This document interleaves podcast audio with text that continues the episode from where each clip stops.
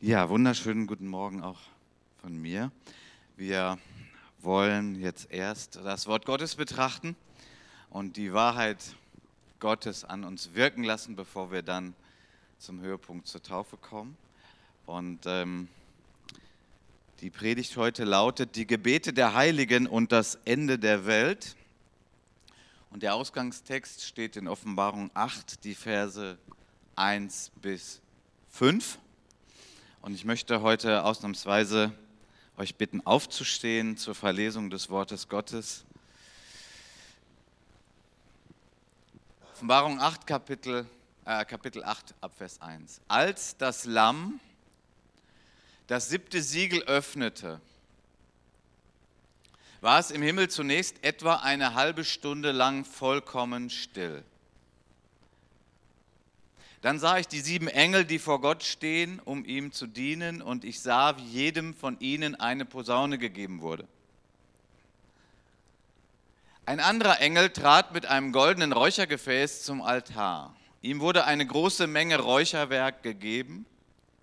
Sein Auftrag war, das Räucherwerk zusammen mit den Gebeten aller, die zu Gottes heiligen Volk gehören, auf dem goldenen Altar darzubringen, die vor dem Thron, der vor dem Thron stand. So stieg nun der Duft des Räucherwerks zusammen mit den Gebeten der Gläubigen aus der Hand des Engels zu Gott empor. Anschließend nahm der Engel das Räuchergefäß, füllte es mit glühenden Kohlen vom Altar und schüttete es auf die Erde aus. Daraufhin waren Donnerschläge und Donnergrollen zu hören. Blitze zuckten und die Erde bebte. Himmlischer Vater, wir bitten dich um das Geschenk, dass wir dein Wort verstehen können und dass es in unseren Herzen das ausrichtet, wozu du es heute aussendest. Amen. Dann dürft ihr gerne Platz nehmen.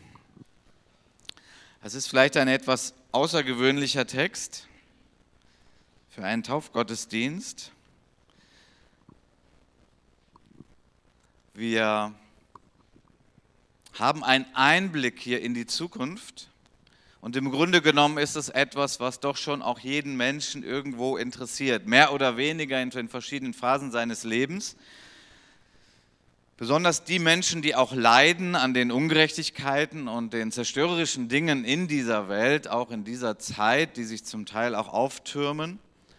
Es stimmt, es gibt gute Entwicklungen, Verbesserungen in unserer Welt, es gibt aber auch furchtbare Entwicklungen, besonders die, die darunter leiden, dass Dinge sich zum Schlechten entwickeln, ob das nun Kriege sind, ob das Kindersoldaten sind, ob das unser Klima ist. Und ja, man hat ja jeden Tag die Gelegenheit, indem man einfach nur die Nachrichten schaut und man hört von furchtbaren Dingen. Ich weiß gar nicht, wie ich das ertragen würde, wenn ich nicht wüsste, dass es ein Ende dieser Weltzeit gibt, an dem der gerechte Gott kommt in seiner Herrlichkeit, das Böse bestrafen wird und die, die ihn kennen, retten wird. Ich weiß gar nicht, wie ich das aushalten würde. Ich neige da schon manchmal so zu leichten depressiven Schüben, wenn ich zu viel Nachrichten schaue. Ich bin ins, insgesamt sehr interessiert an den Entwicklungen unserer Welt, besonders an Menschen und wie es ihnen geht. Und von daher habe ich so dieses Mitgefühl mit Menschen, denen es schlecht geht. Und dann ist es schon mehr als ein Trost, ähm, dass ich weiß, dass unser Gott wiederkommen wird. Und wenn er wiederkommt, dann wird er diese Welt richten. Das ist eine Wahrheit, die über Jahrhunderte und Jahrtausende geglaubt wurde von allen Gläubigen, von den Christen, aber auch über weite Teile wurde es eigentlich von allen Menschen geglaubt, bis dann ja, eine Phase einsetzte, besonders in der westlichen Kultur, der Humanismus, die Aufklärung und solche Dinge, wo ich jetzt nicht tiefer darauf eingehen will, die übrigens auch gute Effekte hatten, möchte ich ganz deutlich sagen, da sind viele gute Dinge daraus äh, entsprungen, aber es wurde auch Gott in gewissem Sinne entsorgt für viele Menschen. Man hat ihn einfach für nicht existent erklärt oder für nicht wichtig oder eine Randerscheinung. Und in diesem Klima lebt auch gerade unser Volk immer noch. Und so gibt es dann verschiedene Vorstellungen über Gott, wie er denn so ist. Und manche sagen, es gibt ihn gar nicht. Andere sagen, ja, das ist doch ein lieber Gott. Lass doch den lieben Gott ein lieben Gott sein. Und dann wird Jesus gepredigt, was natürlich schon entscheidend ist, aber manchmal auch einseitig. Jesus, dieser vorbildliche, nette Mann, ja, der doch ein gutes Vorbild ist, Gandhi und Mandela und ja, Jesus, gutes, gute Vorbilder. Aber die Wahrheit, dass Jesus Christus wiederkommen wird als Richter der Menschheit, die ist doch sehr an den Rand gerutscht im Bewusstsein unserer Gesellschaft. Und es ist unpopulär. Aber im Grunde genommen möchte ich das heute unterstreichen mit diesem Bibeltext. Wir haben uns ja jetzt in dieser Woche ähm, in dem Taufseminar ganz intensiv beschäftigt, zusammen mit den Täuflingen. Was bedeutet es, an Jesus Christus zu glauben? Warum ist er gekommen? Wer ist Jesus? Was hat das mit meinem Leben zu tun? Und ähm, da haben wir eben auch die Seite betrachtet, dass das Evangelium, was ja bedeutet eine gute Botschaft, im Grunde genommen so richtig tief nur verstanden wird aufgrund des schlechten Zustands der Menschheit. Und da sind wir wieder bei dem, was unpopulär ist zu sagen und was viele nicht hören wollen, was aber eben die Wahrheit ist, die frei macht. Wir Menschen brauchen dringend Wahrheit und Liebe. Und wir neigen immer dazu, ja, die Liebe, nett und freundlich. Aber es gibt Dinge, wovon wir, äh, wo wir befreit werden müssen. Und Freiheit entsteht nur durch Wahrheit. Und deswegen brauchen wir das ganze Evangelium. Und wir brauchen die Wahrheit, wie es um die Menschheit bestellt ist und wie es um jeden Einzelnen bestellt ist. Und dass der gerechte und heilige Gott eben auch ein gerechter und heiliger Gott ist und nicht der liebe Gott, der schon immer die Augen zudrückt und alles ist okay. In diesem Text, den wir gelesen haben, der uns einen Einblick in die Zukunft gibt, wo es um das siebte Siegel geht. Ich weiß, die Offenbarung, da sagen ja schon viele, nicht nur Nichtchristen, auch Christen sagen, oh, das ist ein Buch mit sieben Siegeln, das kann man ja gar nicht verstehen, das ist viel zu kompliziert, das lasse ich mal lieber sein. Das finde ich eine fatale Einstellung. Ich gebe zu, dass nicht alles so leicht zu verstehen ist. Das stimmt. Und doch ist die Offenbarung uns gegeben, wie ein kostbarer Schatz, dass wir etwas über die Zukunft wissen dürfen, dass wir Vergewisserung bekommen über die Zukunft und von daher so kostbar. Ich möchte jedem ans Herz legen, lese mal die Offenbarung. Und wenn du sagst, aber das verstehe ich nicht, ja, ist doch nicht so schlimm. Das geht einem mit anderen Teilen der Bibel übrigens auch so. Und ich mag den Rat von Martin Luther, der gesagt hat, wenn ich an eine Stelle komme in der Bibel, die ich nicht verstehe, dann ziehe ich höflich und aus Respekt den Hut und werde sagen, okay, ich verstehe es jetzt nicht, aber wenn, wenn wir uns nochmal begegnen, sprich, wenn ich die Stelle nochmal lese, dann werde ich es vielleicht besser verstehen. Und das ist in der Tat die Erfahrung von Bibellesern, dass die Bibel ein bisschen ist wie eine Zwiebel, ähm, dass man sie liest und man hat so die Oberfläche verstanden und wenn man sie wieder liest, dann ist, kommt man eine Schicht tiefer und im Grunde genommen kommt man immer tiefer, immer tiefer, immer tiefer in die Wahrheit Gottes hinein. Das ist eine schöne Art und Weise, die Bibel zu lesen. Und die Offenbarung lohnt sich zu lesen. Und wenn du die Hälfte nicht verstehst, ist nicht schlimm. Dann hast du die andere Hälfte verstanden und du hast einen Schatz für dein Herz. Du hast eine Vergewisserung über die Zukunft. Wie kostbar ist das? Nun, mit den Siegeln ist es so in der Bibel, dass wenn die letzten Siegel geöffnet werden, dass dann eben das Gericht Gottes über diese Erde kommt. Und das wird hier beschrieben, anschaulich mit dem Erdbeben, mit dem Donnergrollen. Gott wird diese Erde richten. Und es ist hochinteressant und sehr ermutigend für alle Gläubige, dass die Gebete der Gläubigen damit verbunden sind mit dem Ende der Welt. Können wir das fassen? Können wir das glauben? Der allmächtige Gott, der in seiner Souveränität die Geschichte der Welt schreibt und bestimmt Anfang und Ende, dass er sagt, ich bin in Partnerschaft mit meinem Volk, mit den Gläubigen und ihr Leben, ihr Zeugnis und ihre Gebete haben einen Einfluss, wann das Ende der Welt kommt. Kann man das glauben? Es ist so. Wir als Gläubige, wir wünschen uns nichts mehr, als dass alle Menschen diesen wunderbaren Gott kennenlernen, den wir kennenlernen durften. Deswegen beten wir dafür und deswegen haben wir auch eine Einsicht darin, wie der Apostel Petrus in seinem Brief mal geschrieben hat, obwohl doch schon so viel Furchtbares in dieser Welt ist, obwohl äh, gerechte Menschen, Kinder leiden, wo man sich fragt, wie kann Gott das zulassen, dass die Schrift uns sagt, Gott wartet nicht, verzögert nicht sein Kommen, sondern er möchte doch, dass jeder die Wahrheit erkennt und gerettet wird durch die Wahrheit. Und deswegen ist er noch nicht gekommen. Es ist die Barmherzigkeit Gottes, dass er noch nicht gekommen ist. Weil wenn er kommt, wenn Jesus Christus wiederkommt, und zwar nicht nochmal als ein Baby, was wir an Weihnachten feiern, dass er Mensch wurde, sondern als der siegreiche Herr, als der Richter dieser Welt. Wenn er kommt, dann wird gerichtet und dann gibt es keine Entscheidung mehr für ihn. Und deswegen wartet Gott noch. Und deswegen beten wir, Herr Jesus, bitte schließe dein Evangelium, deine gute Nachricht den Menschen auf, unseren Nachbarn, unseren Arbeitskollegen, unseren vielleicht eigenen Kindern, vielleicht unseren Ehepartnern. Bitte schließ die Wahrheit auf, weil wenn Jesus Christus wiederkommt, dann ist es so ähnlich wie damals mit der Arche Noah. Es gibt den Zeitpunkt, dann ist die Tür dieses Rettungsbootes zu und niemand kann mehr hinein. Ich weiß nicht, ob du das glauben kannst, ob du es fassen kannst. Ich kann es dir auch nicht beweisen. Es ist der Heilige Geist, der uns diese Wahrheit aufschließt. Aber wenn wir diese Wahrheit einmal begriffen haben, dann lässt uns das nicht mehr kalt. Die Gebete der Heiligen beeinflussen den Ablauf der Geschichte. Wir haben etwas vorher in der Offenbarung, Kapitel 6, Verse 9 bis 11, einen Ausschnitt und dort werden uns Gebete beschrieben, die schon gebetet wurden, die heute gebetet werden und die noch gebetet werden, bis Jesus wiederkommt. Und zwar besonders von den Christen, die verfolgt werden, die ungerechtfertigterweise äh, gefoltert werden, ins Gefängnis geworfen werden oder sogar als äh, ermordet werden und sterben.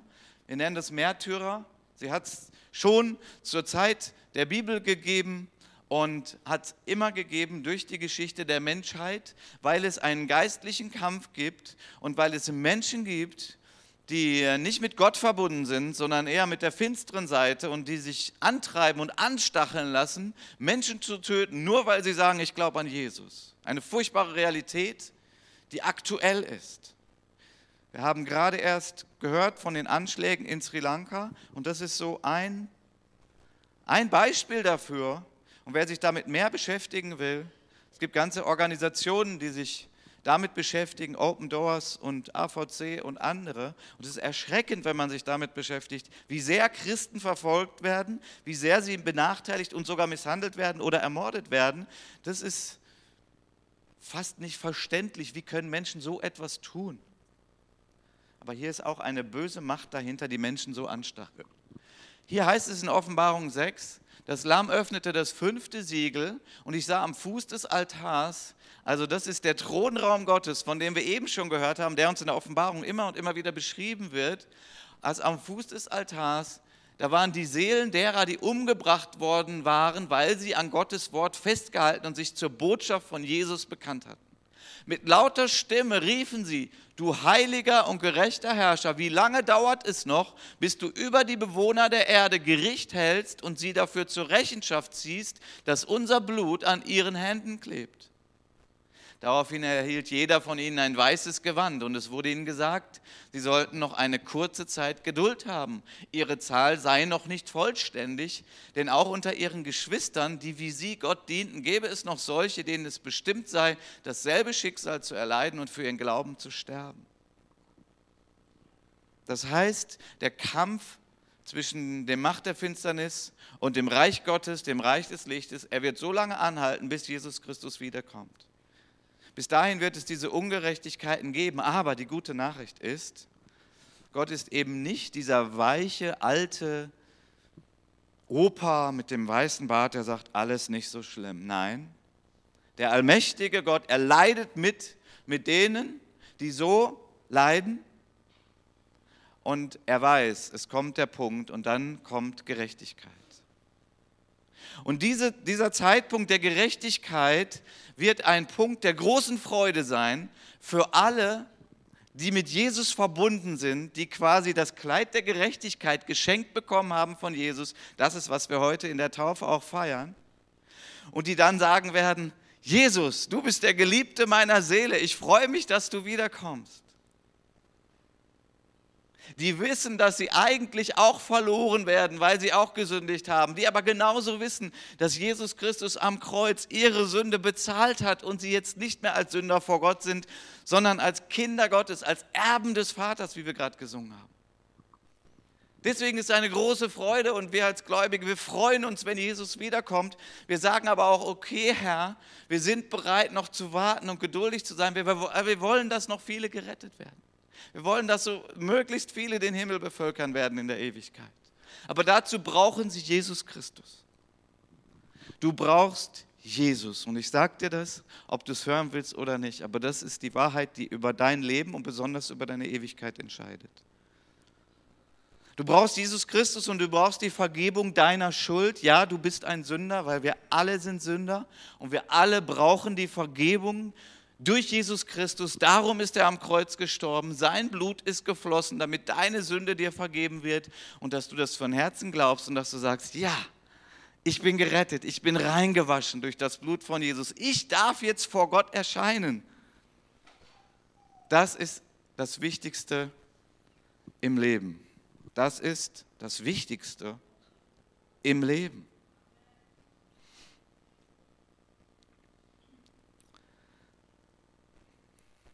Gott bereitet eine wunderbare neue Welt vor. Eine Welt, in der Gerechtigkeit herrscht. Er bereitet wunderbare Wohnungen vor für die, die an ihn glauben. Es wird eine Welt sein, in der es keine Krankheiten mehr gibt. Eine Welt, in der es keine Schmerzen mehr gibt. Es wird keinen Hass mehr geben. Es wird keine Beziehungsstörungen mehr geben. Es wird ewig sein. Also ohne Ende werden wir feiern mit Gott. Jesus Christus hat gesagt, das Abendmahl werde ich nicht mehr feiern bis zu diesem Zeitpunkt, aber dann werden wir es feiern. Den besten Wein. Und die Bibel ist voll davon. Gott liebt es zu feiern. Er liebt Menschen. Ja, aber warum richtet er dann Menschen? Nun, die Menschen haben sich selbst gerichtet, indem sie ihm den Rücken zugedreht haben. Ich will nicht so tief da reingehen, aber du liest es auf den ersten Seiten der Bibel und es ist der rote Faden durch die Bibel, dass wir Menschen einfach von Natur aus störrisch sind, rechthaberisch, sagen, wir brauchen Gott nicht oder das kann Gott doch nicht so bestimmen, da wollen wir doch mitreden und was es alles für Gedanken gibt. Oder meine Sünde war doch nicht so schlimm und ich bin doch kein Mörder und es wird schon reichen für den Himmel. Ich möchte heute ganz deutlich sagen, es gibt nur eine entscheidende Sache, die du brauchst, damit es für den Himmel reicht. Und das ist die Gnade Gottes, die du aktiv annimmst, indem du sagst, ich bin ein Sünder, aber ich danke dir, Jesus, dass du für mich am Kreuz gestorben bist. Ich glaube dir. Und ich kehre nun um mit meinem ganzen Leben und ich sage, ich gebe dir mein ganzes Leben und das ist die Gerechtigkeit, die vor Gott gilt. Und ich möchte dich heute fragen, willst du in deinen Sünden bleiben? Willst du dieses Risiko eingehen? Vielleicht denkst du gerade, was spricht der da vorne für altmodisches Zeug? Aber ich möchte dich herausfordern, wenn es doch stimmt, was ich sage, wie kannst du ohne Jesus, ohne Vergebung deiner Schuld weiterleben? Wann kommt Jesus wieder? Keiner weiß das. Und kein Mensch wird es vorher wissen. Es wird plötzlich sein. Das sagt die Schrift immer und immer wieder. Es wird plötzlich sein. Und ich möchte, auch wenn es jetzt vielleicht ein bisschen dramatisch klingt, aber ich möchte sagen, wenn du nicht gerettet bist von, durch Jesus Christus mit deinen Sünden, dann bist du ein Mensch mit einer Diagnose, dass du nur noch eine Zeit zu leben hast. Du bist an Krebs erkrankt. Ich meine das jetzt bildlich übertragen, aber nichtsdestotrotz genauso dramatisch und ernsthaft. Du bist wie ein Mensch, der eine Krebsdiagnose hat, die niemand mehr heilen kann. Du wirst sterben. Es sei denn, du findest noch diesen Arzt, diesen einen Arzt, der in der Lage ist, diese Krankheit doch zu heilen. Und diesen Arzt gibt es, und das ist Jesus Christus. Er heilt deine verdorbene, sündige Natur und du brauchst diese Heilung, weil sonst wirst du sterben und in Ewigkeit verloren sein. Aber Jesus Christus ist der Arzt, der dich heilen kann. Die Frage ist, ob du diese Wahrheit glauben kannst, dass du diesen Arzt brauchst. Und ich möchte dich heute noch mal fragen, was ist dir eigentlich lieber? dass du zum Arzt gehst und der Arzt dir sagt, nee, ist alles gut. Du gehst nach Hause und freust dich, weil es ist ja alles gut, aber stell dir vor, du bist wirklich krank und dieser Arzt ist ein schlechter Arzt und er forscht nicht genug oder er sagt sich, ach, ich will den Menschen doch nicht erschrecken. Warum soll ich den erschrecken? Er ist eigentlich todkrank, aber ich sage es ihm lieber nicht, dann ist der ganze Tag im Eimer. Möchtest du so einen Arzt? Oder nicht doch lieber einen Arzt, der sagt, ich muss Ihnen leider sagen, wir haben eine ganz schlimme Diagnose. Aber wenn Sie heute noch darauf reagieren, dann gibt es ein Heilmittel. Sie brauchen das, weil ich weiß nicht, wie lange sie noch leben werden. Ich weiß nicht, ob sie morgen noch mal wach werden. Und das ist die Realität des Menschen. Du brauchst Jesus. Er ist das Heilmittel. Er reinigt dich. Er, er, nimmt die Sünde von dir. Du bist nicht mehr krebskrank dann. Du bist gesund und gerettet. Innerlich. Und den brauchst du. Das Gericht wird kommen. Und das Gericht Gottes wird kommen. Weil Viele Menschen denken, wie kann Gott das zulassen? Wie kann er zulassen, dass Kinder missbraucht werden? Wie kann er zulassen, dass Kinder zu Soldaten ausgebildet werden? Wie kann er zulassen, dass Menschen flüchten und dann auf eine Tretmine treten und die Beine werden abgerissen und was es alles für furchtbare Dinge gibt? Davon ist die Erde voll. Wie kann Gott das zulassen? Er ist doch allmächtig. Warum kommt er nicht und rettet? Er kommt und er rettet aber dann ist auch eben nicht mehr die Zeit, sich freiwillig für ihn zu entscheiden. Und deswegen wartet er noch. Aber wenn er kommt, dann gibt es Gerechtigkeit. Und wehe dem Menschen, der nicht Vergebung für seine Schuld hat, dann wird das, der Böse wird bestraft. Und ich denke, wir alle haben ein Gerechtigkeitsempfinden in uns und wir sagen uns, ja, so soll es doch auch sein. Wenn da jemand ist, der Kinder missbraucht hat, denken wir an, wie heißt der Ort, Lütke oder so? Lüchte, unglaublich, oder? Wie kann sowas passieren? Ist nicht in uns allen dieser Drang, dass wir sagen, aber die Täter, die müssen bestraft werden. Das geht doch nicht, oder? Die können doch, die sollen doch nicht einfach so weitermachen. Das Böse muss doch bestraft werden. Also spätestens beim Punkt der Kinderschänder springt es doch in uns an, dass wir sagen, der Böse muss bestraft werden. Und das ist richtig so, das ist ein gutes Empfinden. Die Sache ist nur, dass Gott selbst festlegt, was böse ist. Und es ist eben nicht nur ein Kind zu missbrauchen. Es ist eben auch eine Ehe zu brechen. Es ist eben auch der Diebstahl. Es ist eben auch Gott zu leugnen. Und dann merken wir alle, oh, ich brauche die Gnade Gottes. Und Jesus Christus sagt, ich bin die Gnade Gottes. Glaube an mich, nimm mich in dein Leben auf und dir ist vergeben. Und wenn dieser Tag kommt, der heilige, gerechte Tag Gottes, dann stehen wir da und sagen, oh, ich bin so froh, Jesus. Du bist meine Gerechtigkeit. Und Jesus sagt, komm, wie der verlorene Sohn, komm in meinen Arm. Heute feiern wir. Auf diesen Tag gehen wir zu. Nochmal kurz dieser Gedanke aus unserem Ausgangstext. Es heißt hier, als das Lamm das siebte Siegel öffnete, war es im Himmel zunächst etwa eine halbe Stunde lang vollkommen still.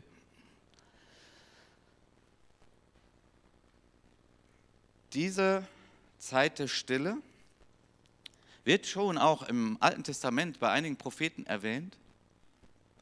Und es ist einfach ein Ausdruck dessen, dass nun der heilige Gott richten wird. Das ist verbunden mit dieser Stille. Die ganze Welt steht still angesichts dessen, dass Gott richten wird.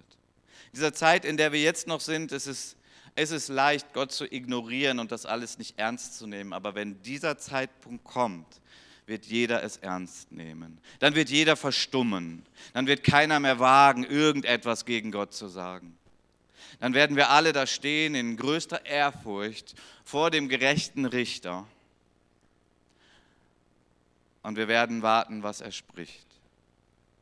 Eine halbe Stunde, nun, ob das nun wörtlich 30 Minuten sind, das ist nicht entscheidend. Es ist ein Ausdruck davon, dass es plötzlich sein wird und dass es das Gericht Gottes ist. Das kann man, wenn man andere Schriftstellen damit vergleicht, so mal zusammenfassen. Da möchte ich jetzt nicht so tief reingehen.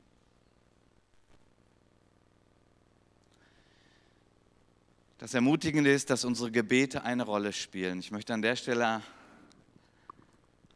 uns als Gemeinde erinnern, aber auch jeden einladen, der möchte. Wir werden ja in diesem Monat starten mit unseren Gebetsgottesdiensten. Am Donnerstag um 19.30 Uhr treffen wir uns hier in der Gemeinde. Wir werden zusammen beten. Wir wollen das jeden Monat tun und mal, so, mal sehen, wie Gott uns so weiterführt an diesem Punkt. Vielleicht werden wir das auch noch häufiger dann tun, vielleicht irgendwann wöchentlich.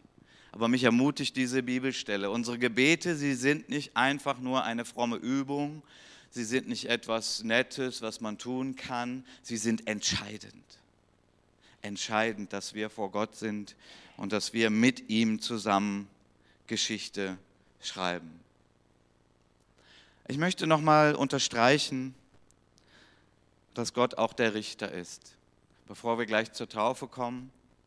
2. Mose 12, Abvers 12, da heißt es, ich will in dieser Nacht durch das Land Ägypten gehen und alle Erstgeburt im Land Ägypten schlagen, vom Menschen bis zum Vieh, und ich will an allen Göttern der Ägypter ein Strafgericht vollziehen, ich der Herr. Und das Blut soll euch zum Zeichen dienen an euren Häusern, in denen ihr seid. Und wenn ich das Blut sehe, werde ich verschonend an euch vorübergehen. Es wird euch keine Plage zu eurem Verderben treffen, wenn ich das Land Ägypten schlagen werde. Ganz wichtig, damit ist nicht das Ägypten von heute gemeint, sondern es ist das Ägypten aus dem Alten Testament. Das Land, in dem ein Volk, nämlich die Ägypter, lebten, die das Volk Gottes versklavt hatten. Ich will nicht zu tief da reingehen, aber das ist der Hintergrund dieses Textes. Und hier wurde auch das Volk Gottes misshandelt, schlecht behandelt. Über viele, viele Jahre. Und dann hat das Volk Gottes gebetet, so ähnlich wie die Gebete der Märtyrer, was wir eben aus der Offenbarung gelesen haben. Sie haben gebetet, Gott rette uns doch. Wir werden hier versklavt, wir werden zum Teil werden die Familien getrennt, die Männer müssen arbeiten, bis sie tot umfallen und so weiter und so weiter. Ja, da gab es doch keine Menschenrechte und all diese Dinge, die übrigens eine gute Frucht sind von der Aufklärung und dem Humanismus. Wie ich eingangs sagte, da war nicht alles schlecht. Aber damals gab es das alles nicht. Wer sich ein bisschen damit beschäftigt hat, wie die Pyramiden erbaut wurden, weiß, dass dafür viele Menschen ihr Leben gelassen haben. Auch wenn es heute für uns touristisch vielleicht interessant ist. Aber da gab es keine Gewerkschaft und keine Arbeitsschutzbestimmung. Da haben Menschen wirklich gearbeitet, bis sie tot umfielen. Und so war das damals. Und das Volk Gottes hat zu Gott geschrien, bitte kannst du uns irgendwie retten, wir, wir gehen kaputt hier.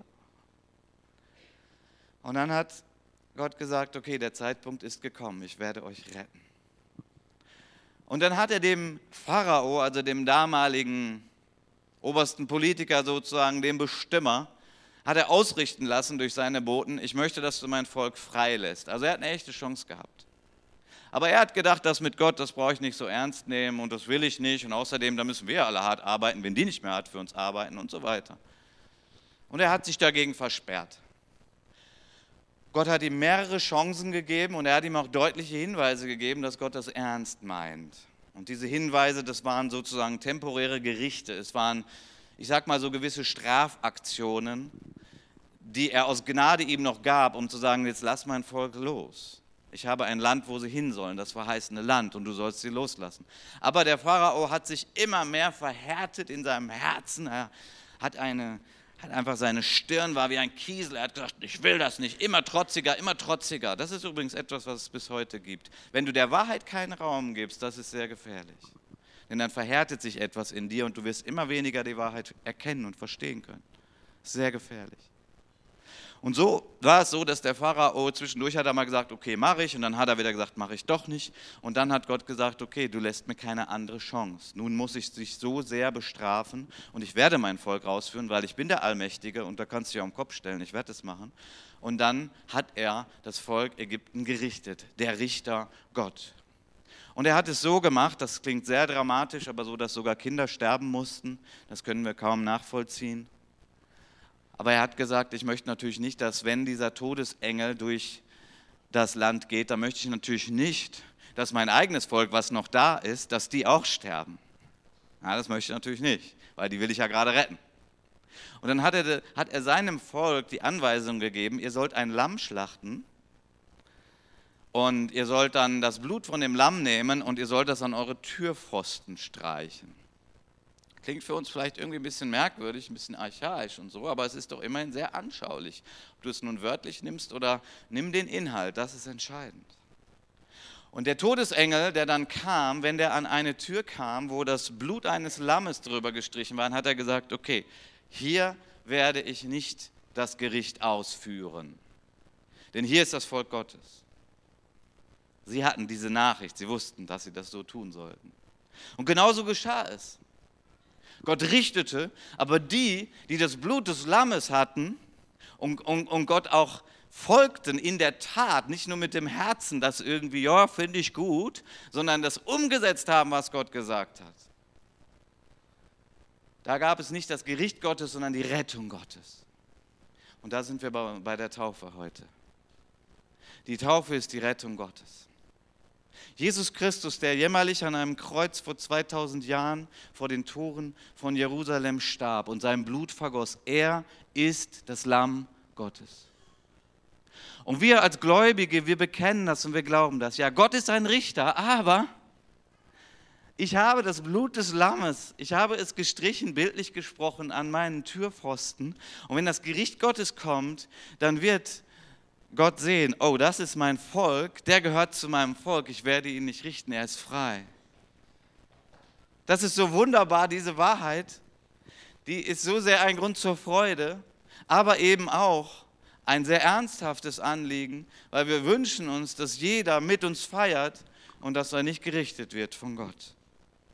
Jesus Christus ist das Lamm Gottes. Ich weiß nicht, ob du das glauben und verstehen kannst. Johannes der Täufer Kapitel 1 im Johannesevangelium, Vers 29. Johannes der Täufer, er bekam diese übernatürliche Einsicht durch den Heiligen Geist. Er sah Jesus Christus als Menschen, aber dann sagt er, seht, das ist das Opferlamm Gottes, das die Sünde der ganzen Welt wegnimmt. Also dieses störrische, Gott nicht trauende, böse Herz, was uns weggenommen wird, durch Jesus Christus und wir zu neuen Menschen gemacht sind durch ihn. Die Kraft der Auferstehung, die wirkt in uns und wir sind frei vom Gericht. Das hat Jesus Christus getan. Er ist unser Lamm, das uns gegeben ist. Was wir Monat für Monat feiern im Abendmahl, es ist genau dieser eine Knackpunkt, der entscheidende Punkt. Und ich möchte dich einladen und möchte dich fragen, darf Jesus dein Lamm sein? Darf sein Blut das Blut sein, das dich rettet vor dem gerechten Gericht Gottes. Ich möchte das Lobpreisteam nach vorne bitten, dass wir gemeinsam ein Lied singen. Und ich möchte, dass du weiter über diese Frage nachdenkst. Alle, die schon sagen, ja klar, das glaube ich ja, dann möchte ich, dass du dich freust und dass du Gott dafür dankst. Und jeder, der hier im Raum ist und der sagt, nein, das habe ich bisher nicht so geglaubt, das habe ich auch nicht angenommen, den möchte ich herausfordern, dass du es heute tust. Es ist nicht eine Kleinigkeit, um die es geht, es geht um die wichtigste Entscheidung deines Lebens. Wollt ihr mit mir aufstehen? Wir wollen gemeinsam das Lied singen.